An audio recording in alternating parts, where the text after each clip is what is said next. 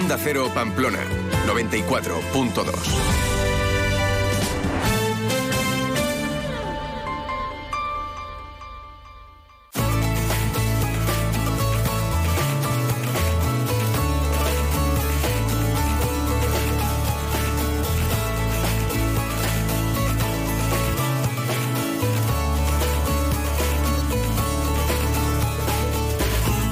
Hola, ¿qué tal? Muy buenos días. ¿Cómo están? Lunes 22 de enero y nos volvemos a encontrar para hablar de comunicación, de la cual todos formamos parte de este mundo del eh, periodismo, de comunicación, etcétera, etcétera. Bueno, pues en esta hoja del lunes de la Asociación de Periodistas eh, de Navarra vamos a hablar hoy, en primer lugar, con Marisa Poncela García. ¿Por qué? Bueno, pues porque ella este viernes 26 de enero va a recibir el Premio Periodistas de Navarra. Es un galardón que todos los años otorga la Asociación de Periodistas de Navarra Navarra para celebrar la festividad de los periodistas, que es el 24 de enero y que es San Francisco de Sales. Bueno, pues se le entrega a aquella persona que ha destacado por llevar la imagen y bandera de Navarra allá por donde va. En esta ocasión, Marisa es consejera independiente de varias empresas en la actualidad, pero anteriormente ha ocupado diferentes eh, puestos de responsabilidad en gobiernos como secretaria de Estado de Comercio, secretaria general de Ciencia e Innovación y directora general de Innovación y competitividad. Bueno, pues recibirá eh, la escultura en piedra del artista Cesario Soule en el transcurso de una comida en la Sociedad eh, Gastronómica Napardi. Después hablaremos del mundo de la pelota vasca y es que la sociedad, la asociación Cultural Napique, una asociación para la conservación, fomento y difusión de los valores culturales, deportivos y educativos de esta pelota vasca, ha conseguido junto a las instituciones del Ayuntamiento de Pamplona, del Gobierno, del Ayuntamiento de Huarte y del de Biarritz, que un proyecto que presentaron precisamente para fomentar el conocimiento y el uso de la pelota vasca, como por ejemplo, entre otras eh, iniciativas, un, crear un centro de interpretación de la pelota, hacer un congreso internacional, eh, eh, rehabilitar frontones. ¿Para qué? Pues para que Pamplona sea considerada la capital mundial de la pelota vasca. Presentaron ese proyecto las instituciones europeas y han conseguido subvención europea que va a hacer que se coste el 65% de ese proyecto que presentaron a las instituciones europeas. Hablaremos con el presidente de NAPIQUE, de la Asociación Cultural de Fomento de la Pelota Vasca, que también eh, recibe el apoyo de la Asociación de Periodistas eh, de Navarra y su presidente es Xavier Martínez de Álava, que nos va a contar eh, lo contentos que están por recibir esa subvención, cuándo se pondrá ya en marcha y sea una realidad diferentes iniciativas de ese proyecto. Hacemos ahora una pequeña pausa y en enseguida comenzamos esta hoja del lunes de la Asociación de Periodistas de Navarra.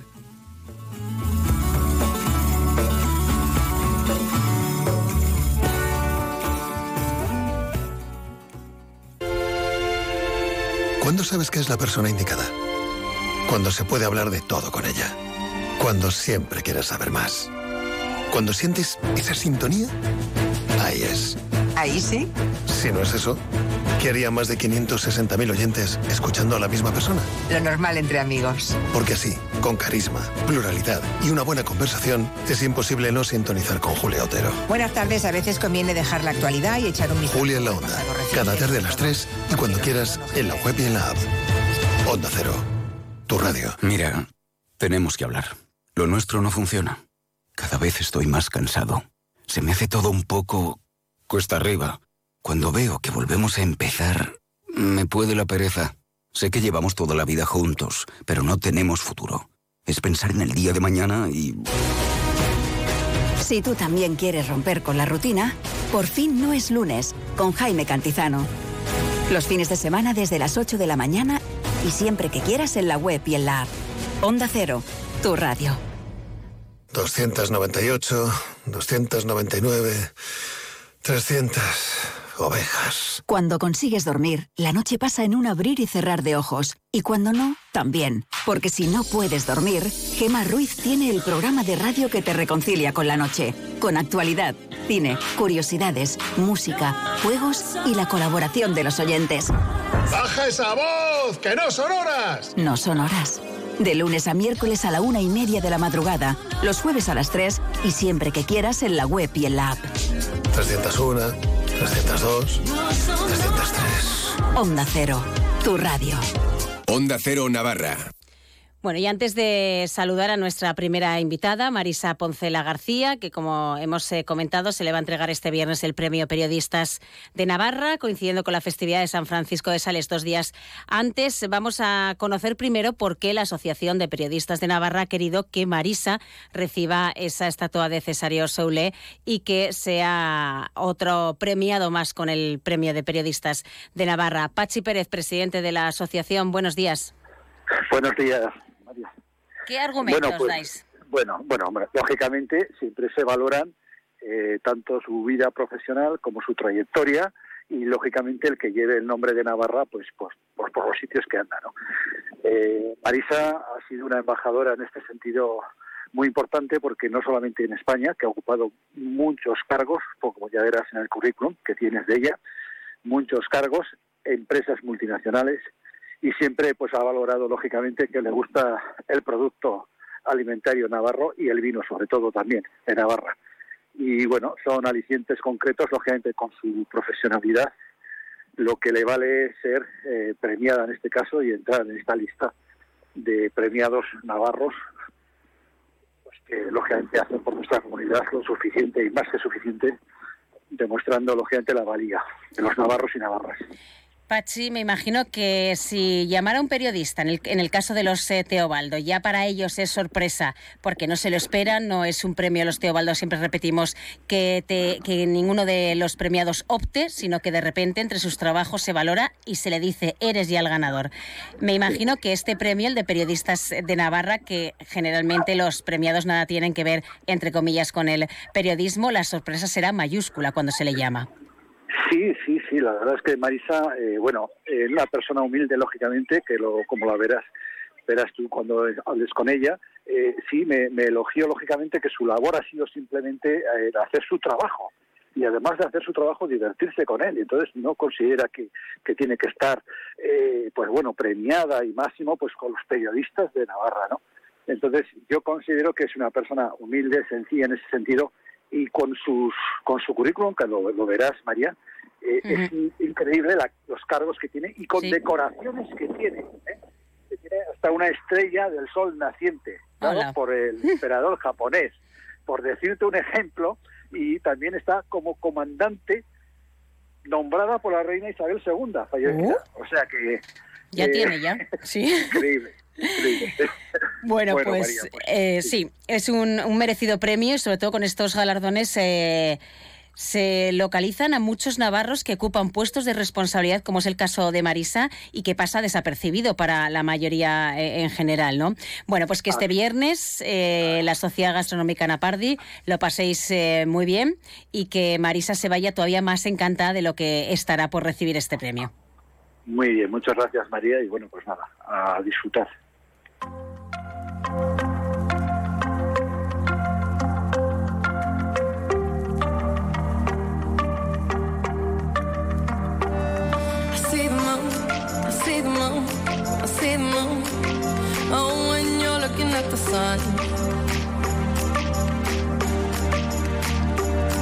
Not a fool, not a fool, Como hemos eh, comentado a la introducción de este programa, de esta hoja del lunes de la Asociación de Periodistas de Navarra, este viernes en la Sociedad Gastronómica Anapardi, aquí en Pamplona, se va a entregar el Premio Periodistas de Navarra, el galardón que anualmente otorga la Asociación de Periodistas de Navarra con motivo de su patrón, bueno, del suyo y de todos los periodistas, San Francisco de Sales, otorga ese premio para reconocer que la persona que cada año lo recepciona lleva la imagen de Navarra allá, allá donde va, ¿no? En su trabajo, en su vida, porque por lo general son eh, personas que viven fuera de nuestras fronteras de la comunidad foral. En esta ocasión, ya lo hemos dicho, va a ser Marisa Poncela García quien va a recibir este premio de periodistas de Navarra y con ella tenemos el placer de charlar. Marisa, buenos días. Muy buenos días. Me imagino que nunca eh, hubieras pensado que ibas a recibir un premio eh, tal cual como es el de Periodistas de Navarra. Totalmente. La verdad es que me pilló eh, de sorpresa. Acababa justo de llegar de un viaje por el extranjero y, fue para mí, pues, eh, un honor, un, un, muchísima, un agradecimiento eterno a la vez que, que también me siento muy abrumada por semejante reconocimiento. Porque hay que recordar, lo hemos eh, dicho antes, que Marisa Poncela García es actualmente consejera independiente de varias empresas, pero ha ocupado diferentes cargos de responsabilidad en los gobiernos nacionales, como por ejemplo Secretaria de Estado de Comercio, Secretaria General de Ciencia e Innovación o de Innovación y Competitividad. Y ahora estamos hablando, que es lo que muchos recalcan, ¿no? porque generalmente son personalidades que tienen peso o que han tenido eh, a nivel eh, nacional en cualquiera de las facetas eh, de su vida laboral que sea la propia Navarra no quien reconozca que la imagen que, que, tenemos de la comunidad foral sea llevada allá donde va cada uno de los premiados.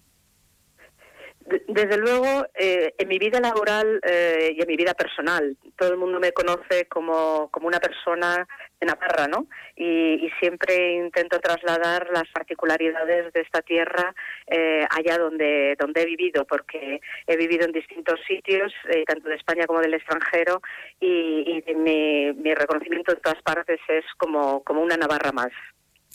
¿Y cómo califican a una Navarra? ¿Qué te dicen más característico de nosotros? Te estoy oyendo fatal. Sí, a ver, a ver si mejoramos ahora un eh, poquito. Eh, a ver, ahora me oyes mejor. súper lejos. ¿Ahora me, oyes, ¿Ahora me oyes mejor, Marisa? Ahora te oigo un pelín mejor. Vale. Te comentaba que eh, qué es la característica principal que ven los demás de nosotros, de los navarros. Pues eh, la verdad es que normalmente siempre ha sido vista Navarra como una región de gente seria, trabajadora eh, y además eh, una, una región puntera, ¿no? sobre todo en algunos ámbitos en los que yo me he movido, como es el mundo de la innovación, fundamentalmente la innovación empresarial. Hoy Navarra está también de moda en el, en el mapa político nacional por los últimos acontecimientos y la verdad es que todo el mundo eh, me pregunta por, por cómo, cómo se ven las cosas, ¿no? Y hay que trasladar, eh, pues eso, eh, a veces no es lo mismo cómo se ven las cosas en Madrid a cómo se ven las cosas pues en, nuestra tierra. Y luego, desde luego, una de las características que siempre me, me, llama la atención, porque todos los años, todo el que me conoce, conoce el día San Fermín eh, desde distintos puntos del mundo siempre recibo una felicitación y, y digo curioso que gente que a lo mejor hace 20, 30 años que no veo, porque como digo, he, vivido en muchos sitios y, he ido dejando amigos por todas partes, eh, a pesar de todo, ese día sigue siendo un punto de conexión con todos ellos. ¿no?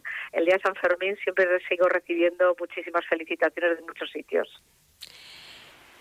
¿Qué recuerdos, si ahora yo te digo eh, de Navarra, qué recuerdos te vienen de, de tu infancia? Pues de mi infancia, sobre todo, el instituto. Eh, yo estudié en el Instituto Navarro Villoslada, eh, en, el barrio de San Juan, cuando el barrio de San Juan estaba empezando, y, me acuerdo, pues eh, al principio fui al Instituto de la Plaza de la Cruz, pero luego ya inmediatamente pasé a Navarro Villoslada, y, sobre todo es la creación del barrio de San Juan, porque el barrio de San Juan cuando yo llegué prácticamente solo estaba la calle Martínez Pilicueta y se fue creando poco a poco a medida que yo iba creciendo, ¿no? Y, ese es el recuerdo de la niñez que tengo, de cómo cuando eh, la gente que vivía en San Juan decía, hoy voy a Pamplona, cuando quería decir que iba a ir al Casco Viejo. Hoy a nadie se le pasa por la cabeza decir que va a Pamplona cuando va desde San Juan al Casco Viejo porque son diez minutos andando, ¿no? Pero esa es un poco los recuerdos que yo tengo de, niña, ¿no? Que, que era pues esa construcción de Pamplona, de la Pamplona que soy y que, y que entonces pues era un entorno mucho más reducido. ¿Sueles venir eh, a, Pamplona eh, habitualmente o cuando así es necesario? Mucho, Mucho porque mi madre, sobre todo, eh, pues eh, falleció el año pasado en Navidades y falleció a los 98 años y aunque ha estado muy bien hasta el, hasta el último minuto, la verdad es que eh, era un gusto poder eh, charlar con ella, estar con ella y, y, antes de que se, se, nos perdiera esos recuerdos de esa gente mayor que vivió todo un momento tan difícil, todo el siglo XX y parte del XXI, pues la verdad es que eh, he venido pues cada dos o tres semanas a verla eh, pues y a estar con ella precisamente por eso, ¿no? Para, para evitar que, que esos recuerdos de esa generación se perdieran. Yo la verdad es que siempre me acuerdo le decía a mi madre, eh, mamá, ¿qué es lo que más te ha llamado la atención en tu carrera, en tu carrera vital, en tu en tus años, ¿no? Y siempre me decía en los últimos 20 años cuando de repente estalló la tecnología en nuestras vidas. Y, y claro, cuando a mi madre yo la veía con sus noventa y pico años, pues con sus cascos oyendo la televisión, eh, con su ebook leyendo un libro, eh, en fin, con toda la tecnología a su alrededor para hacerle la vida un poco más cómoda y fácil a esas edades, pues, eh, pues la verdad es que era un gusto, ¿no? Y, y, charlar con ella ha sido siempre un placer hasta el último minuto. Por eso he estado viniendo muchísimo durante toda mi vida. Y me imagino que si nos centramos en, en Pamplona, que es eh, tu ciudad, que es donde estamos también ahora nosotros, el cambio desde aquella Pamplona que dejaste, como bien decías, con la construcción del barrio de San Juan, a la Pamplona de ahora ha cambiado infinito. Enormemente, enormemente. Y además yo diría que también se ha producido un cambio de mentalidad eh, y yo lo, lo constanto porque voy y vengo eh, y por tanto entro y salgo, como quien dice, aunque vaya y venga con mucha frecuencia, desde antes de la, eh, de, de la crisis de 2010-2012, que es cuando nos, nos atacó principalmente a España, a después de la crisis. Eh, había una Navarra antes de la crisis donde nos sentíamos mucho más, eh, mucho más importantes, mucho más, más ricos o más, más relevantes a nivel nacional a la Navarra que, ha surgido después de esa crisis, donde eh, me falta ese puntito eh, en Navarra. Eh, no noto ahora esa diferenciación que había antes con respecto a otras regiones, como si, eh, como si la había antes de esa crisis pues es un papel que me imagino que ahora con otra crisis que no sé si la tenemos encima o se nos viene eh, encima va a ser complicado de volver a, retomar. Pero bueno, ahí están eh, los expertos, políticos, empresas y demás para poder conseguir que volvamos a ser lo que éramos. Totalmente, totalmente. Yo creo que eh, Navarra siempre ha sido una de las regiones motores de este país y, y no podemos perder eso. Tenemos que, que, tenemos que recuperar precisamente ese, volver a ser ese motor, que es ese, es ese punto diferencial que, que, que, como comento, yo notaba antes de esa crisis del 2012 a, a la situación actual, ¿no? Diez años después. Eh, yo creo que, tenemos que, que tenemos que hacer cosas que, que nos permitan volver a recoger ese testigo y volver a ser una región puntera y diferente a otras, ¿no? Estamos eh, hablando con eh, Marisa Poncela García, que este viernes 26 Ahí te he perdido ahora. No sé si me estás hablando. Sí, te estoy hablando. Ay, ¿Me oyes, perdón, Marisa? Antes ahora te vuelvo a recuperar. Ahora. Sí. Bueno, estaba recordando a nuestros oyentes que estamos hablando con Marisa Poncela García, que actualmente es consejera independiente de varias empresas, pero que ha ocupado diferentes cargos en, eh, en, en los gobiernos nacionales como secretaria de Estado de diferentes materias. Va a recibir ese premio en la Sociedad, Napard, eh, la Sociedad Gastronómica Napardi. No sé si alguna vez habías estado, Marisa. No, no, la verdad es que no, y eh, cuando me llamaron para contármelo, eh, me resultó curioso y digo, anda, pues fíjate que no he estado nunca ahí y me apetece, me apetece conocerlo. Y si entramos eh, en el título que lleva tu, tu, premio, Periodistas de Navarra, me imagino que también por los cargos que has ocupado, tu relación con los medios de comunicación sería más que fluida, ¿no? Sí, sí, sí. Sobre todo en mi época de secretaria de Estado, eh, yo tenía todos los meses prácticamente ruedas de prensa donde tenía que trasladar eh, cómo, cómo iba el comercio, sobre todo el comercio exterior, ¿no? Y los datos y, y, y contar la, donde había problemas, donde había expectativas. Eh, sí, realmente eh, no, no soy una mujer política, es decir, yo soy funcionaria, soy eh, del cuerpo de técnicos comerciales y economistas del Estado y, y dentro de la evolución de mi carrera profesional, pues alcancé la posición de secretaria de Estado y, por tanto, yo no tenía de base ese, ese digamos, ese trato fluido con la prensa, pero, pero me tocó hacerlo desde el minuto cero, porque recuerdo que el día que tomé posesión, y cuando digo tomé posesión es que llegué a mi despacho, eh, de repente me dijeron eh, que sepas que a las diez y media tienes una rueda de prensa. Y en ese momento dije, oh cielos, ¿qué es esto? no Que tengo que contarle yo a la prensa. Pero bueno, ya poco a poco eh, fui tomando el conocimiento de, cómo son las cosas y, y la verdad es que siempre me han tratado fenomenal y he tenido una relación excelente hay que prepararse, ¿verdad?, para enfrentarse cuando alguien, incluso aquí, eh, que solicitamos entrevistas, dicen, ¿y qué me vas a preguntar? O no estoy, eh, em, no estoy eh, muy preparada para entrevistas y demás, pero como todo en la vida es cogerle el truquillo y tener un poco de experiencia. Sin duda, sí, sobre todo cuando ostentas un cargo de responsabilidad. Además, eh, tú ya no eres tú, tú eres el cargo y, en un momento determinado no puedes estar en una rueda de prensa donde te hagan una pregunta, sobre todo si son aspectos técnicos que no sepas responder, porque porque tienes que darle respuesta, ¿no? Eh, ahí es donde de repente surge ese ese nerviosismo de decir, ay Dios mío, estaré a la altura de poder responder a todas las preguntas y responderlas bien, ¿no? Pero pero bueno, eh, poco a poco la verdad es que en el día a día se, esa es una una dinámica o un, ejercicio que se va cogiendo y, cada vez eh, te das cuenta que, que, va saliendo con naturalidad, ¿no? Como espero que sea esta entrevista, desde luego. Aquí más natural no podemos ser, porque como no nos vamos a meter en ningún fregado ni en ningún jardín, va a salir todo estupendo. Precisamente, Marisa, en alguna ocasión eh, te has sentido que en una rueda de prensa, en alguna entrevista que hayas dicho, madre mía, la que me ha caído encima por decir esto o por no decir aquello? Pues eh, la verdad es que solamente una vez tuve eh, una situación así un poco incómoda y precisamente fue cuando estaba en mi cargo de secretaria de Estado y me tocó ir a Ceuta y, y, en Ceuta en un momento conflictivo en la, en la frontera del Tarajal y aunque no, yo no tenía nada que ver con ese tema, de repente me metieron en ese tema y me empezaron a hacer una serie de preguntas que estaban fuera del ámbito de, mi de, mis competencias.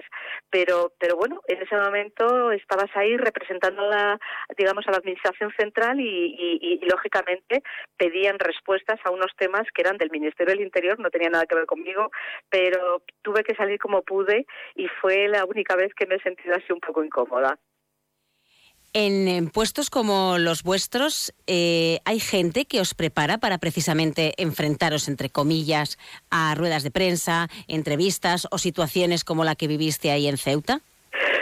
Pues depende del nivel del puesto. Es decir, yo, por ejemplo, que he ido desde que saqué la primera posición, he ido ascendiendo pasito a paso, puesto a puesto, hasta llegar a Secretaría de Estado y no me he saltado ningún nivel.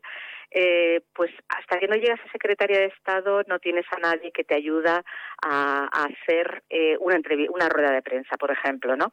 Pero cuando cuando te nombran secretaria de Estado, sí, en ese momento tienes un responsable de prensa y, si eres ministro también tienes un gabinete de prensa que en ese momento sí que eh, te ayudan o te asesoran en ese sentido. Y, fue precisamente cuando me nombraron secretaria de Estado fue precisamente esa persona la que cuando me senté en en, mi despacho me dice que sepas que en hora y media tienes una rueda de prensa. Y yo, oh cielos, fue la que le dije, ¿y, y, de qué se supone que tengo que hablar? no Bueno, pues eh, ahí sí, en ese, en ese momento sí que tienes. Hasta entonces, la verdad es que...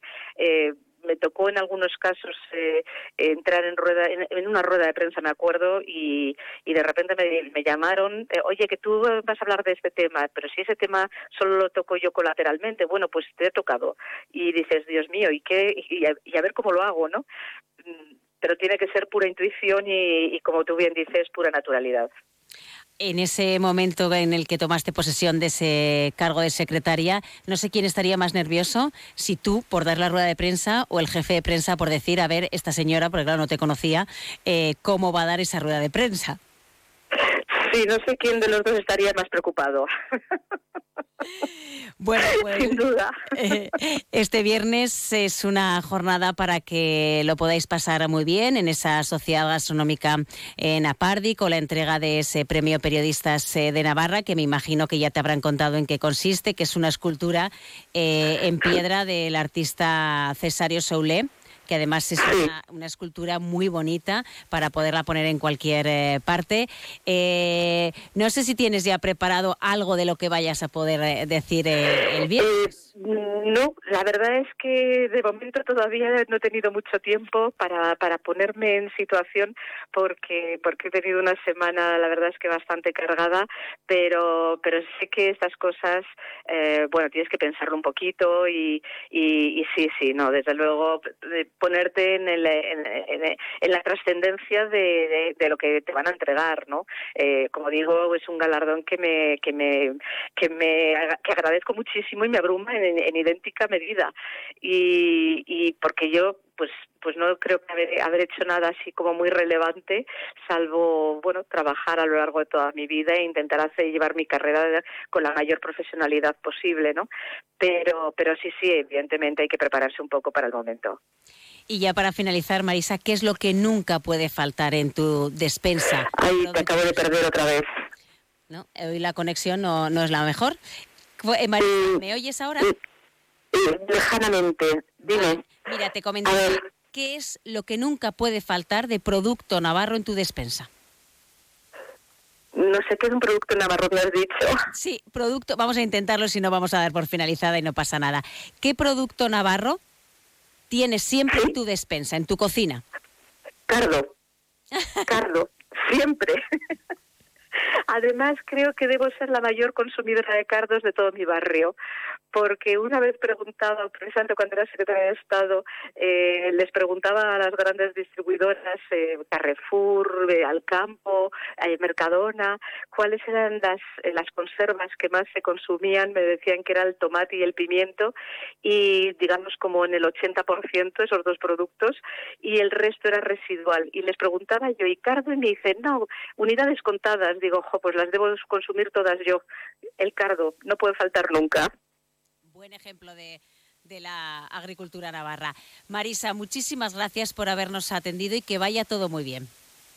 Ay, se ha vuelto a perder la conexión. Bueno, eh, no sé si estás ahí, si no te dábamos las gracias y te despedimos ya eh, esta entrevista. Madre mía, qué, qué pena. Es que no oigo nada.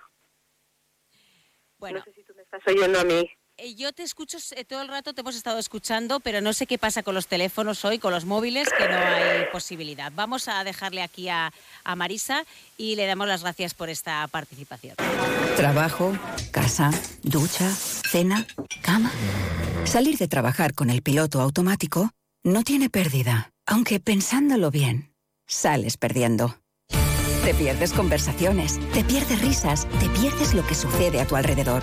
Salir de trabajar con el piloto automático es el camino fácil. Muchos lo siguen, otros, y cada vez somos más, preferimos seguir la brújula para no perdernos nada. La brújula con Rafa La Torre. Toda la actualidad de lunes a viernes desde las 7 y siempre que quieras en la web y en la app. Onda Cero, tu radio. Tenéis ese viaje programado desde hace seis meses. Al fin habéis sacado un tiempo para los dos. Desde el avión las vistas son increíbles. Pero tú no tienes ojos para eso, solo para él. Ay, dormido en tu hombro todo el viaje. Muy romántico. Si fuese tu pareja y no un desconocido quien te ronca al oído. En Onda Cero somos cercanos, pero no tanto. Somos más de informar con cercanía, con pluralidad, con una inmensa variedad de contenidos, de enfoques, de voces. Somos Onda Cero, tu radio. La música mansa a las fieras. en concreto, esta. Porque el Colegio Invisible es el programa favorito del monstruo bajo tu cama, del de dentro del armario y del que se esconde tras las cortinas. Ahora podéis compartir algo más que tu cuarto. Comparte buenas historias, misterios, enigmas y fenómenos extraños que no te dejarán dormir. Pasa la noche de los jueves en vela con Lorenzo Fernández Bueno y Laura Falcó. A la una y media de la madrugada y siempre que quieras en la web y en la app. Onda Cero, tu radio. Onda Cero Navarra.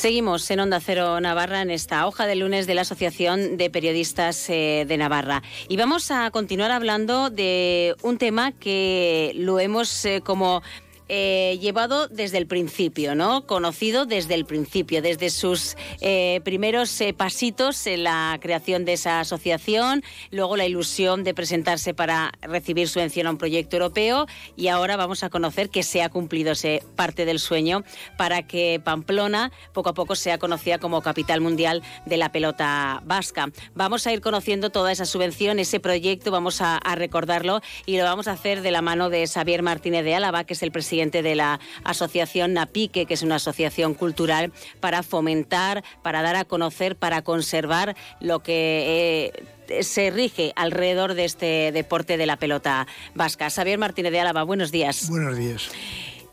¿Se ha cumplido ese sueño? Hombre, vamos paso a paso. Es decir, que el primer paso sea... No hay piedras en el camino de momento. Por el momento. eh, la idea es que, bueno, esto sea un comienzo para algo mucho más grande. Vamos a recordar de qué estamos hablando. Tú y yo lo sabemos, pero ¿de qué estamos hablando? Bien, ya en el 2017 quisimos hacer un, un potefa sobre el tema de, la pelota. ¿eh? Es decir, entonces empezó a, trabajar el tema, pero no llegó a efecto. Es decir, no salió. Sin embargo, en la última legislatura eh, sí que se planteó y sí que salió. Es decir, sí que se, sí que se presentó. ¿eh? Luego, en Europa se aprobó para hacer un, un potefa es necesario que hayan de, varios lugares, es decir, que no puede ser únicamente Pamplona, ¿no? Entonces, eh, ahí, se ha juntado en este potefa el Ayuntamiento de, de Huarte, la, Federación Navarra de Pelota, el Ayuntamiento de Pamplona, y luego estaría el Ayuntamiento de, Biarritz, un, un club de Biarritz y la Federación eh, eh, Francesa en, en, su parte correspondiente a la gran aglomeración, ¿no? Uh -huh. Entonces, entre todos ellos, bueno, se plantean unas necesidades. Eh, lógicamente, un POTEFA consiste en que unos, unas entidades, son las socias o socios de, de, del, del POTEFA, que ponen un dinero, el 35% del proyecto. El otro 65% del proyecto viene de Europa. Vale.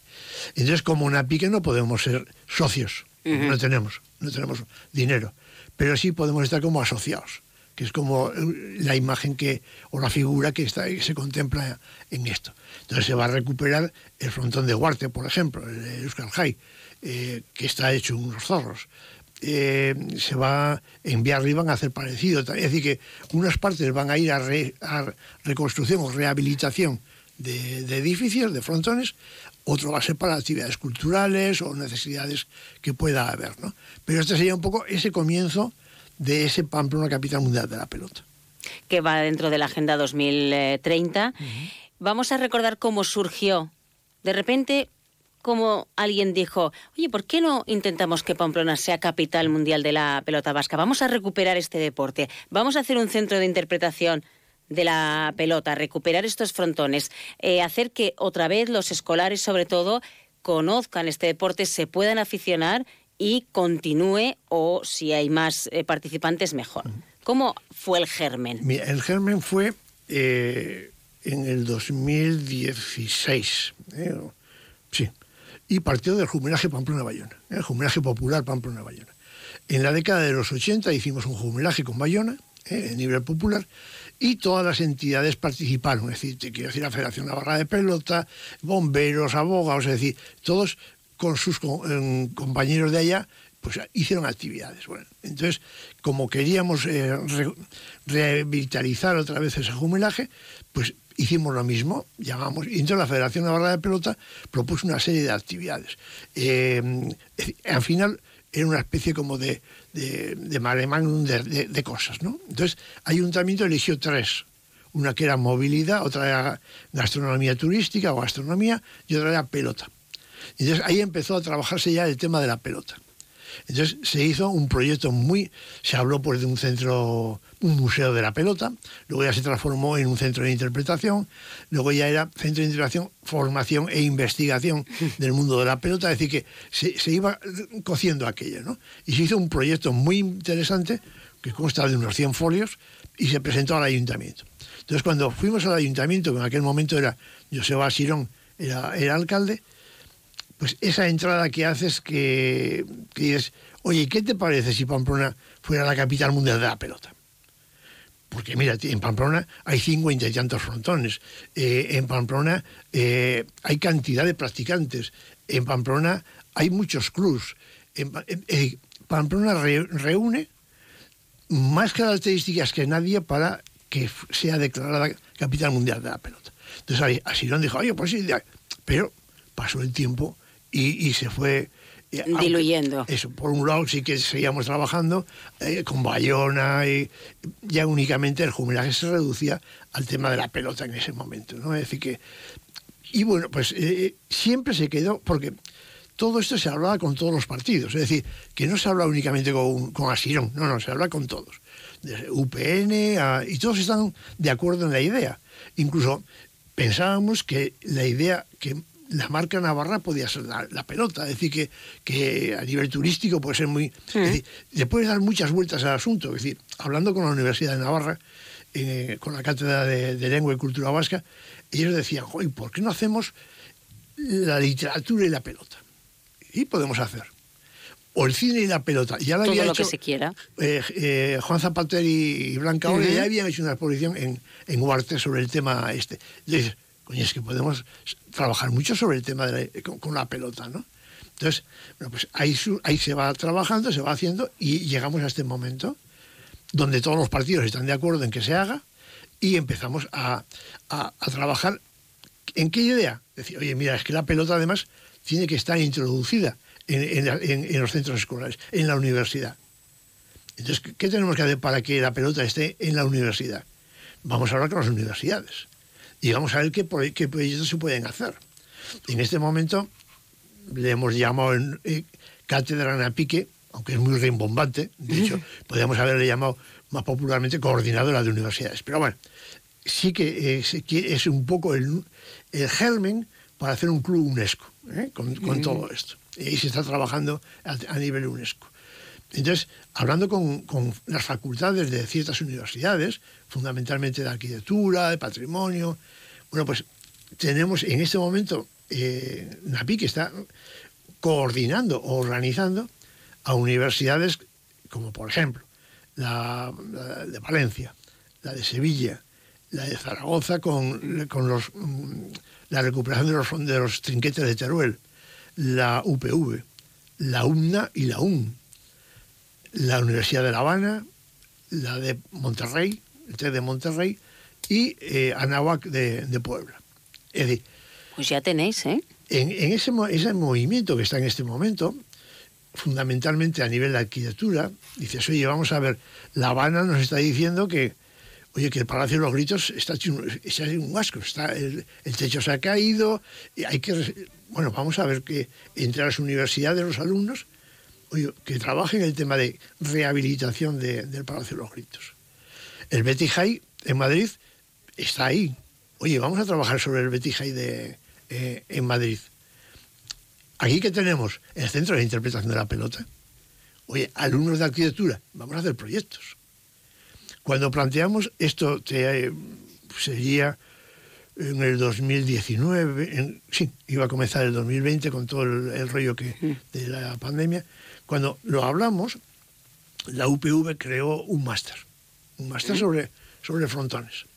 Se apuntaron 14 estudiantes, se hizo y ahí quedó un material con una serie de proyectos sobre cómo podía ser ese centro de interpretación de la pelota que lo situábamos en el, local, y en, en el terreno que dejó los bomberos cuando marcharon de, al lado de la Plaza de Toros. Uh -huh. ¿eh? Nos parecía un lugar que Ayuntamiento estaba de acuerdo en, en, ello y que era un lugar interesante en cuanto a que teníamos la calle Estafeta, eh, la Plaza Toros, el Centro de Interpretación de la Pelota, Centro de Interpretación de las Murallas, la Pasarela y la Abril y el Jito Alay. Es decir, que teníamos ahí un núcleo muy importante a nivel turístico, ¿eh? a nivel turístico. Porque pueden venir, ven lo que es la, la pelota y luego pueden practicar algo en el, en el. Abril, que eso se tiene que organizar y lo tenemos que, que organizar bien. Bien, entonces, eh, con ese material que hizo la UPV, con material que también hizo el, el TED de, de Monterrey, en, que además en el, el TED de Monterrey era muy curioso, porque participábamos nosotros en las clases, es decir, nosotros les explicábamos cómo era Pamplona, es decir, pero las clases eran de 12 de la noche a 3 de la mañana, que era su horario. Eh, y el, el nuestro, pues fíjate, eh, ahí tenía, yo casi me dormía cada vez que, que Hombre, casi. En él participaron Enrique Maya como arquitecto y Araujo. Es decir, que gente de aquí eh, visionó aquellos proyectos, eran irrealizables, eran de alumnos de cuarto de arquitectura, con toda la imaginación que te puedes echar en la Ya, cara, con techos todos de, de verdes, de, de- con plantas, y decir, era precioso, ¿eh? pero es ese material. Y está, hay una, una- un- una exposición que hicieron en, en San Sebastián los arquitectos en la Escuela de Arquitectura sobre frontones que es una preciosidad. Bueno, con todo ese material que tenemos ahí, bueno, vamos a intentar hacer una exposición con ayuntamiento, en Condestable, es decir, para ir moviendo. la- Cuando hablas, con, por ejemplo, con la Universidad de Navarra, que en arquitectura te dicen, mira, es que es muy importante hacer ruido. Es decir, si hacemos un... Si los de cuarto o de, de arquitectura hacen unos proyectos y hacemos exposiciones, todo eso se va a hablar. Si se sube a las páginas, a Claro. las páginas web de universidades, se va a hablar también. Entonces, eso es para que luego llega un momento, pues se pueda decir, oye, Pamplona es la capital mundial de la pelota. Decir, Porque hemos hecho esto, esto, esto y esto. es, eso es, esa es la idea, ¿no? ¿Cómo recibisteis la subvención que eh, se ha aceptado por parte de Europa? Eh, subvencionar el 65% ¿no? de las acciones de ese proyecto que presentasteis junto con Biarritz, Uarte y el Ayuntamiento de Pamplona con la colaboración, por supuesto, de, vuestra asociación de Napique. Eh, claro, ¿os pensabais que vais a recibir tanto? Primero, que os iban a aceptar vuestro el- proyecto el- el- para hacer todo esto del mundo de la pelota. El, tema del, del POTEFA lo capitanea el Ayuntamiento de Pamplona. ¿eh? Es decir, que en la Oficina de Desarrollo son los que llevan todo, todo, todo el tema. Era muy bonito. Hay, es que hay, hay dinero. Hay dinero en Europa, ¿entiendes? Es decir, que el asunto está de cómo lo traes, ¿no? Claro, tampoco fue una- una- un asunto que lo hiciéramos nosotros solos. Ni Ayuntamiento tampoco, participó el gobierno. Participaron el Departamento de Asuntos Exteriores de, de las Relaciones Exteriores del Gobierno, es decir, con Ana Hoyo a la cabeza. Ahí entró también turismo del gobierno, es decir, el turismo del ayuntamiento, es decir, que ahí se han movido muchos eh, elementos, muchos factores, y ha, y ha sido complicado. No creas que, que solo el presentarlo ha sido complicado. Es decir, la Federación Francesa de, de Pelota quería otras cosas. También le gustaría ser ellos eh, el Centro Mundial de la Pelota. Es decir, de cuenta aquí empezamos con los celos de, de unos y de otros. ¿eh? Entonces, para ellos, el Jet de Pom es, es el comienzo de la pelota, ¿no? Es decir, hombre, la pelota la, la- la ves en, en- en- en- en dibujos egipcios, es decir, que, que la pelota no es de ahora. Es decir, la pelota tiene muchos siglos eh, en sus diversas eh, modalidades, ¿no? Eh, pero el Jet de Pom es el, el francés, ¿no? Es el que se, se ha extendido por, por Europa y que todavía, bueno, pues eh, aquí tenemos los juegos ancestrales nuestros, que sería pues la SOA y la Pasaca, que es tipo el Jet de Pom, ¿eh? es decir, que es eh, jugar unos contra otros, de ahí surgió pues el, el pádel, el tenis, todo esto va surgiendo de ahí, ¿no? De, de ese de Pom. Lo nuestro es que pusimos una pared. Y entonces, al, al jugar contra la pared ya, el juego ya no era directo, era indirecto. Y ese es el juego de eh, pelota vasca. ¿Eh? Es decir, ese juego indirecto. En Valencia tienen el juego directo, es distinto. Es decir, pero también tenemos, por ejemplo, en, Apique está Tiburcia Arrastoa, que es el presidente de la SOA del Cartea. Pero también está eh, unido con los, con los valencianos, porque también los valencianos están haciendo el mismo juego directo que hacemos nosotros aquí, ¿no? Son juegos que son desconocidos. Es decir, eh, cuando hicimos en, la catedral el, primer encuentro Iglesia eh, en Apique, con el tema de, de, de a Dios rogando y a la pelota dando, es decir, era, es decir, miren, ustedes, en, la catedral de Pamplona vivían los, los, eh, los, eh, los curas ahí, es decir, esos tenían que hacer algo durante cuando no estaban en, sus estudios y en, eh, entonces qué hacían jugaban a pelota. Dónde jugaban a pelota en el, en el, en el encima en el, su- eh, encima del claustro de, de la catedral no entonces, ¿y por qué la gente no lo puede ver? Y lo hicimos, ¿no? Con la catedral unidos salió ese. Se va a volver a hacer. Se volverá porque, bueno, entraron 200, que es lo que cabe, y, y hay mucha más gente que quiere ver. ver- porque te transforma, te, tra- te traslada un poco a aquella, aquella época donde eh, los curas jugaban allí, eh, jugaban a pelota, ¿no? Es decir, eh, también en el sobreclaustro puedes ver pues como un, cuadrado de damas, como que también jugaban a, Claro, tenían que ocupar el, poco tiempo que podrían o no tener. eso es. Entonces, el, bueno, el, el gobierno quería hacerlo en, en otros lugares de, de Navarra. Dijeron, bueno, pero es que en otros lugares no, no jugaban, no vivían los canónigos en la, en la catedral, vivían fuera. Entonces no jugaban dentro. Entonces, bueno, pues, pero que se hable de que la pasaca era un juego que se jugaba con una red, que dice, ay, se jugaba con una red. Y, y daban unos contra otros. Y fíjate cómo contaban. Si cuentan, y, y contaban y- igual que se cuenta en el tenis. 15, 30, 40 juegos. Dicen, no, no, es que el tenis lo copió de allá. Es decir, no, eh, la pasaca es mucho más antigua, es de, del siglo XIII, XIV, es decir, que son de, de- siglos, eh, de hace muchos, eh, muchos años. Es decir, que, y, que muchos juegos actuales están surgiendo de ahí. ¿no? Es Claro. decir, es que, Juanito Moya inventó el, el, el- el- el jugar a remonte. Vale. ¿Por qué? Pues porque Juanito era pequeño, eh, no tenía mucha fuerza y entonces dijo, me Usó un de- cacharro aquí y, luego el remonte tiró para adelante. Y es una cosa que es Navarra también, es decir, que, que son productos, eh, que, que eso es todo lo que eh, pesaría para ese eh, Pamplona Capital Mundial de la pelota, ¿no? Ahora de cuántos años estamos hablando para que se ponga en marcha todo, bueno, para que se ponga en marcha y para que sea una realidad. Por ejemplo, el centro de interpretación, eh, la reforma de todos estos frontones que has dicho, el Duarte o incluso el de La Habana, todos. Eh, ¿De qué plazo podéis poner sobre Hombre, la el marcha? Protefa me parece que son dos años, es decir, que para el 2026 es que tiene que estar hecha lo que se ha acordado ahí, ¿no? Claro, tienes que además justificar. Eh, Sí, decir que hay que hacerlo sí o sí una vez que ya está proyectado y ah, proyectado eh, adjudicado no la subvención hay que hacerlo El Protefa son papeles, hay que hacer papeles y papeles y papeles, y hay que justificar todo. Es decir, es dinero público y hay que justificar todo. Entonces, el, hombre, para el 2026, dentro del proyecto está previsto hacer un congreso internacional eh, sobre pelota. Eso se, eh, cuando se hizo en el 92, se hizo un, un congreso internacional de pelota, se aprovechó que eran las Olimpiadas de Barcelona, todas las delegaciones estaban ahí y podías organizarlo. Aquí sería lo mismo. Es decir, aprovechando que va a haber un campeonato del mundo de sub no sé qué, entonces, bueno, pues que, que todas las delegaciones estén aquí para que los costes sean menores. Es decir, que claro, para todo eso hay que contar con la Federación Internacional, que la Federación Internacional tiene que apoyar también la idea de, de Pamplona, eh, capital mundial de la ¿Dónde pelota. está eh, la sede en sí de la Federación Internacional de Pelota? ¿Dónde está? La sede está en, en Navarra Arena.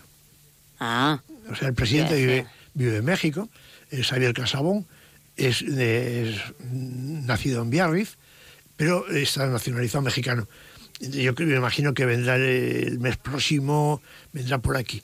Es decir, la idea es tener, tener con él, pues, hablar, ver eh, las cosas, eh, pero la, la- la sede está en Navarra Arena. Es decir, que, que eso es muy importante también para ese hecho de Pamplona, capital mundial de la pelota. Es decir, que, que cuantos más te apoyen, como me decías es. fuera de micrófono, que yo le preguntaba a Xavier Martínez de, de el presidente de NAPIC, esta asociación, eh, para fomentar el, el conocimiento y el uso de la pelota vasca, y yo le decía que hace falta, alguien te tiene que dar ese título de Pamplona, capital de- mundial de la pelota vasca, me decía que no.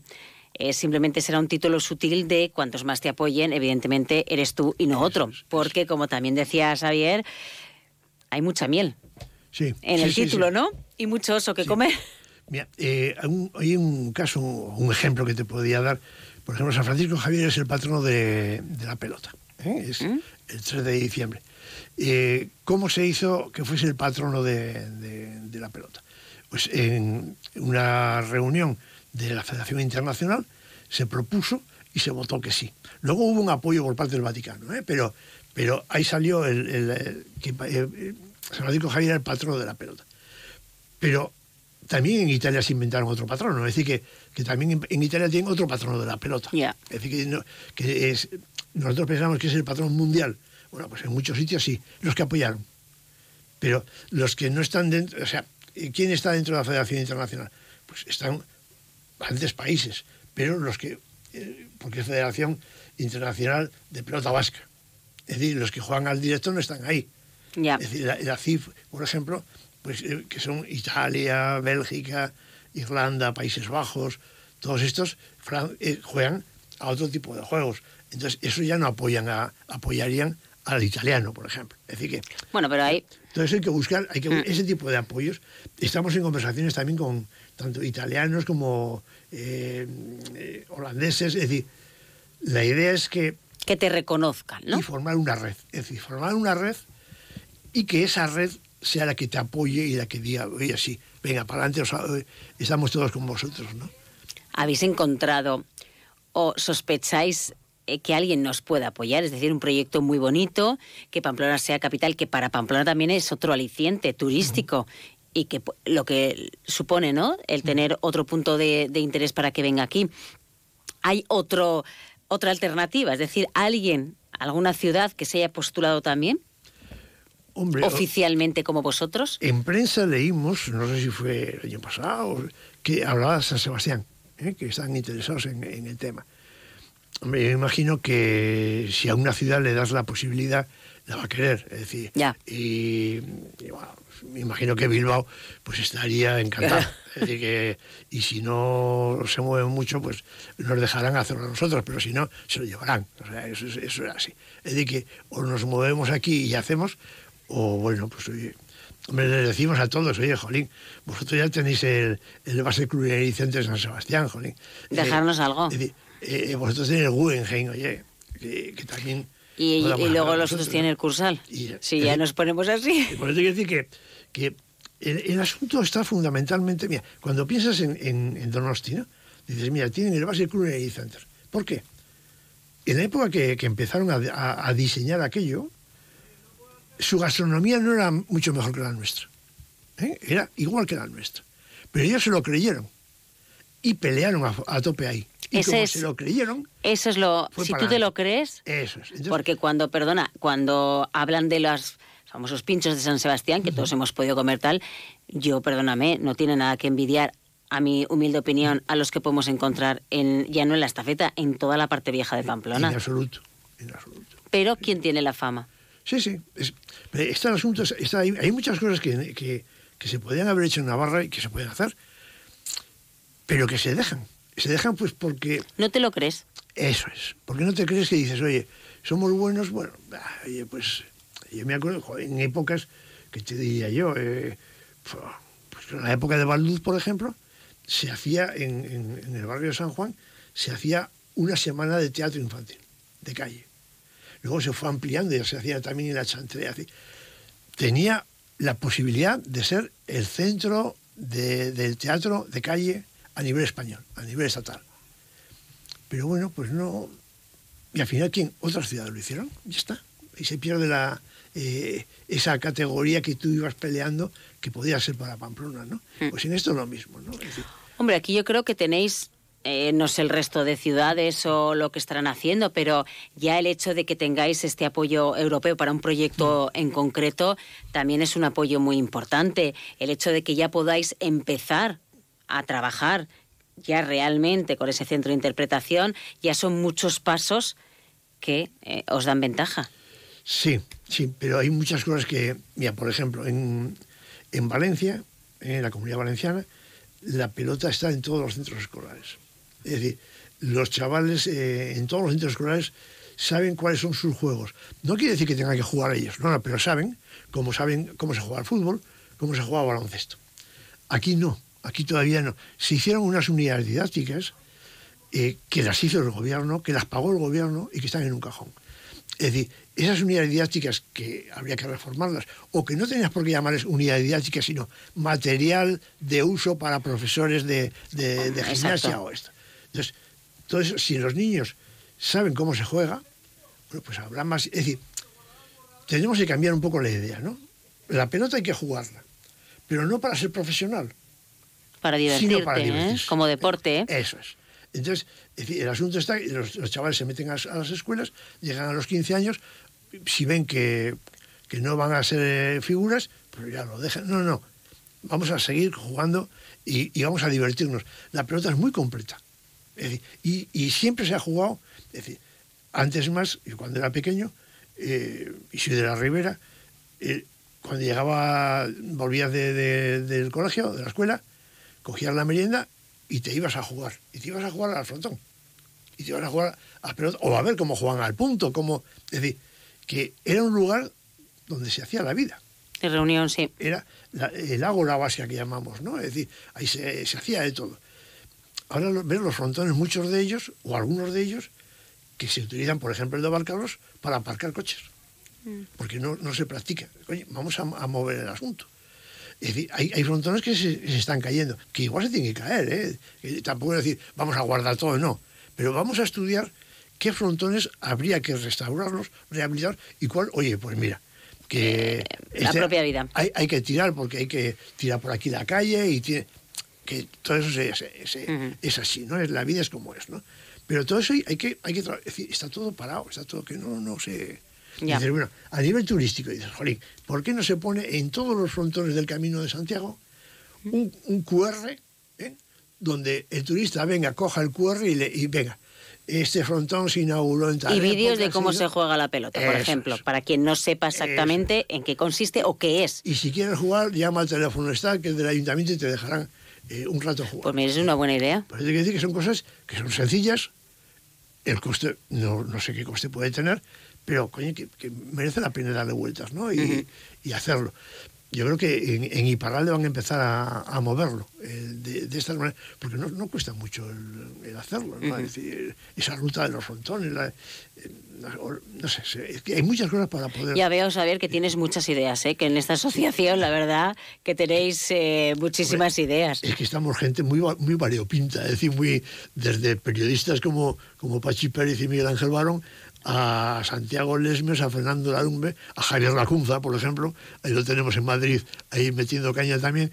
Es decir, eh, la Asociación de, de Cultural de, de Navarros en Madrid está como asociación, Inmaculada Alegría, y, es decir, que tenemos, hay un baremán, Fernando Gualde, es decir, hay historiadores, hay eh, gente que muchos de ellos, la, pelota no, no, no sabían de qué iba.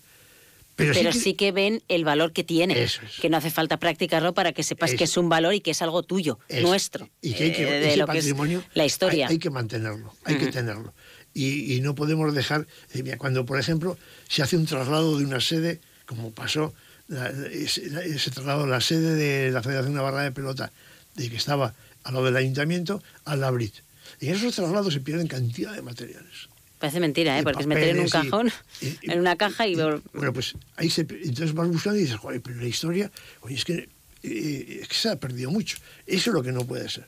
Yeah. Entonces esos materiales hay que recuperar los que se puedan y, y, y de, de, la manera que sea. Por ejemplo, dices, antes hablábamos de San Francisco Javier. El acta de... no está aquí. El acta lo hemos buscado porque la catedral quería eh, exponerlo ahí y no le y, y, resulta que está en la Federación Argentina. No, mira. Entonces, dices, bueno, vamos a hablar con la Federación Argentina a ver si nos lo pasan ese, ese documento. Mira tú. Es decir, por eso hay que decir que, que, hay cosas que dices, oye, que esto interesa tener eh, aquí en Navarra para el futuro de, uh -huh. de, de, nuestra gente, ¿no? Podríamos seguir hablando Vamos, sí. eh, muchísimo tiempo, ¿eh, Xavier? Pero hay sí. que... Bueno, eh, es otro paso más eh, de, en esta aventura, que como decimos de momento no hay muchas o ninguna piedra importante en el no. camino, que se va a paso, cada uno lo puede interpretar ligero o, lento, pero que por lo menos ya en dos años será una realidad ese proyecto de Pamplona, de Biarritz y de Duarte, de el Centro de Interpretación, frontones recuperados, eh, el, un congreso internacional que pretendéis también, y que todo ello lleve a que Pamplona sea reconocida como capital mundial de la pelota. Iremos conociendo más eh, detalles conforme ya, de aquí por lo menos a dos años hablaremos. De todo esto y nos lo presentarás antes, antes. antes. Xavier Martínez eh, de Álava, presidente de esta asociación APIQUE que surgió para promocionar, potenciar y, y que sea Pamplona esa capital mundial de la pelota. Muchísimas gracias, como siempre, por haber estado con nosotros. A vosotros.